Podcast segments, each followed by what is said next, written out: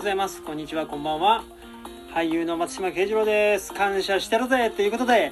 えー、勝ちました。はいおめでとうございます。いやーすごい試合でしたね。あのー、日本代表戦。皆さんこんなね遅い時間ですけどご覧になりましたでしょうか。あのこの勝利の何がすごいかっていうことをねちょっと話していきたいと思います。あの4日前ですねカメルーン戦がね0-0だったんですよ。で今回コードジボワール戦、えー、1対0で勝ちましたね。劇的なあのアディショナルタイムですよ。アディショナルタイム。いやーこれねもうここに日本のね進化というか成長が伺えるというかですねもう上から目線で申し訳ないんですけどまあもちろんあの代表戦なのであの相手のねカメルーンで今回のコートジボワールまあ急増というかですねそんなにねあのがっつり練習してあの連携が取れてるわけじゃないっていうのはまああのお互いそうじゃないですか。なんですけどなんか今まではねいい試合をして負けるって結構日本のパターンだったんです。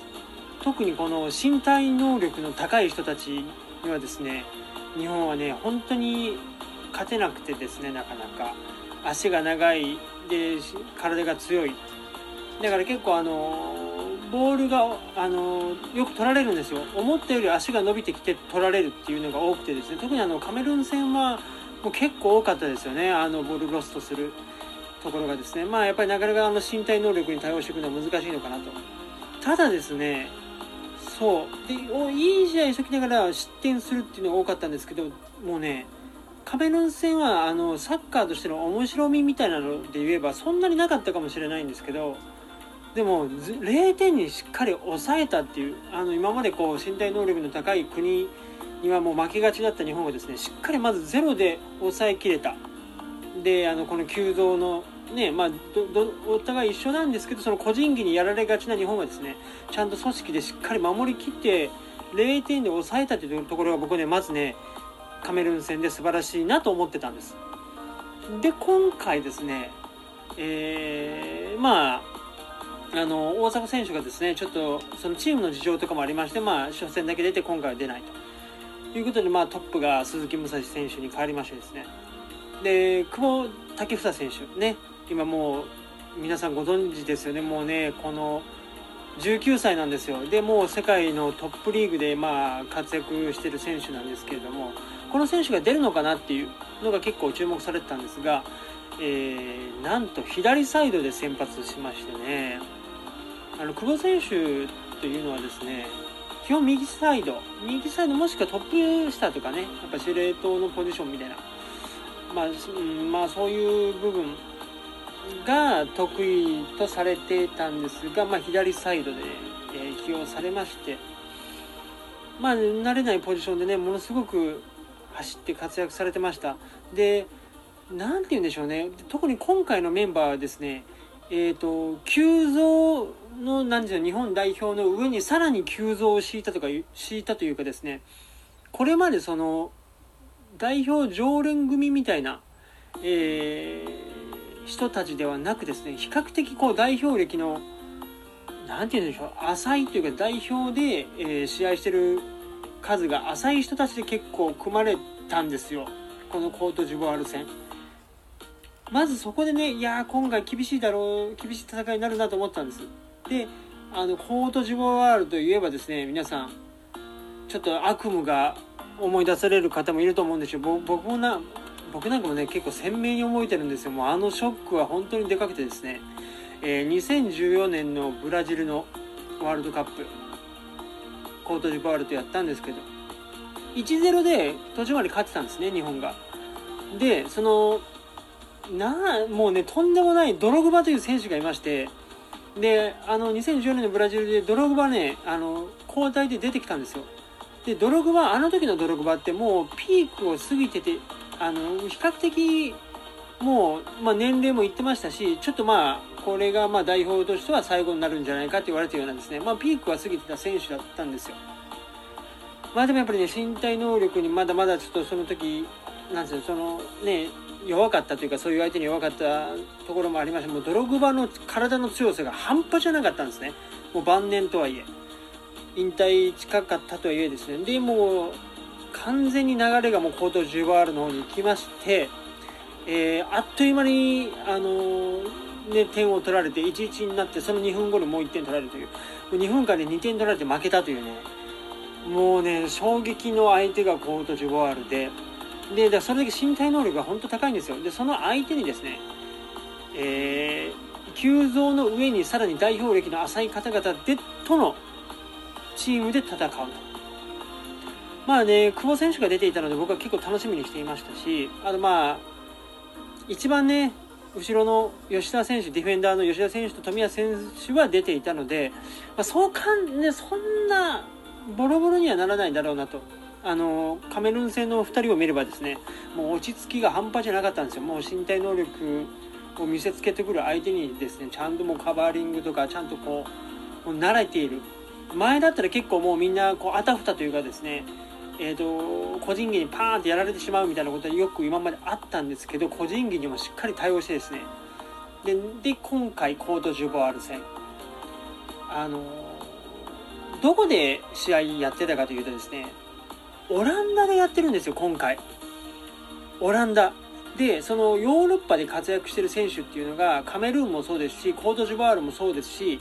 まあ、日本もねヨーロッパで今回全員海外組の選手で構成されてるのでまあ、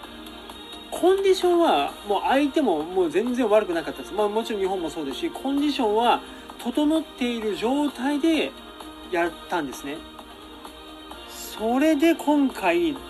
0-1で勝つで、あのー、久保選手がね、なかなかこう、やっぱ左サイドで見せ場が作れなかったんですけど、まあこう随所にキラッキラッとね、もう2、3回見せてくだ見せてくださったというかですね、そのね、前半3分ぐらいのあれはね、もうビッあの久保選手がファーストシュート今回打ったんですよ。一番一発目のシュートですね。あれを決めてこそ、もうやっぱこう、ワールドクラスというかですね、まあね、そんな今まだ19歳のね、何まだ若いのにそんなこと言うのここかもしれませんが、やっぱりこう世界のトップクラスの選手っていうのはもうあれは決めてきますよね確実に。確実に決めてきますね。まあ惜しかったですね。でもあそこにこういたセンス嗅覚というかですねやっぱりあそこに入れるのはやっぱ久保選手の持ち味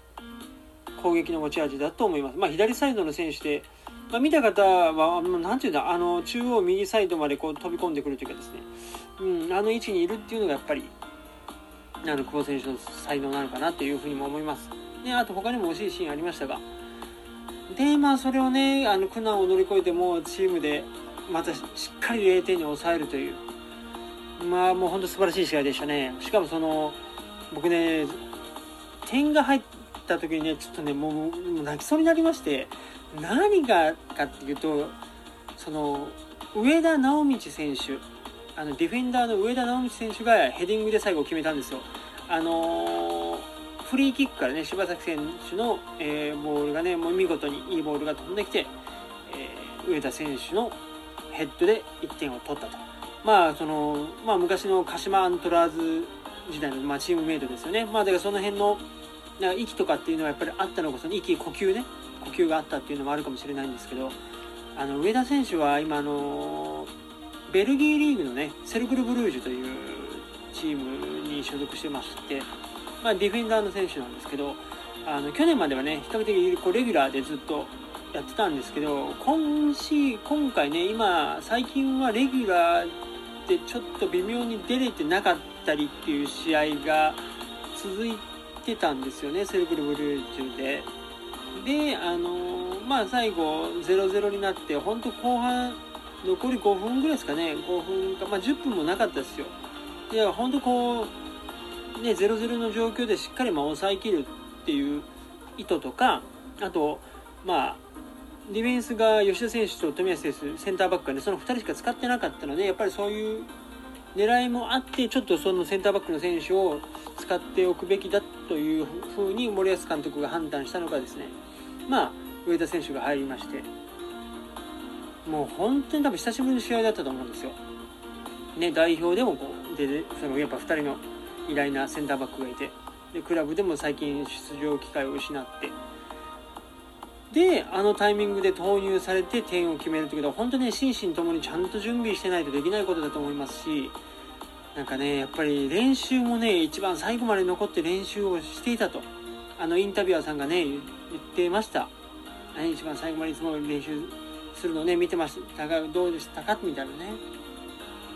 いやだからね本当にこうちゃんとこうねそう頑張ってるとそういうことがまあ起こるっていうあのいい例というかですね。まあいろんな意見があると思うんですよ。あの努力はね必ずしも報われないとか。ででも努力は必ず報われるとか。あの結局はね何て言うんでしょうね。やっぱりこう努力は報われるか報われないかは正直わからないけど裏切らないですよね。それはね僕は今回強く思いました。やっぱ努力は裏切らない。要はそのやっぱ来た時にちゃんとものにできるものにできるだけでやっぱりその時に技術が身についてるっていう。なんかこう今回はそれをねこの日本代表の試合サッカーから僕は学びました。うん。努力は裏切らないんだなと。ね。あの皆さんはいかが思いますでしょうか。ね。次は楽しみだ。でまたなんか近々シリーズあるみたいなんでね。来月か再来月か組まれそうな予感というか組まれるかもしれないということだったらね楽しみにしたいと思います。まあそんなことで今日はこの辺で終わります。感謝してるぜ。ありがとう日本代表。サッカー。バイバーイ。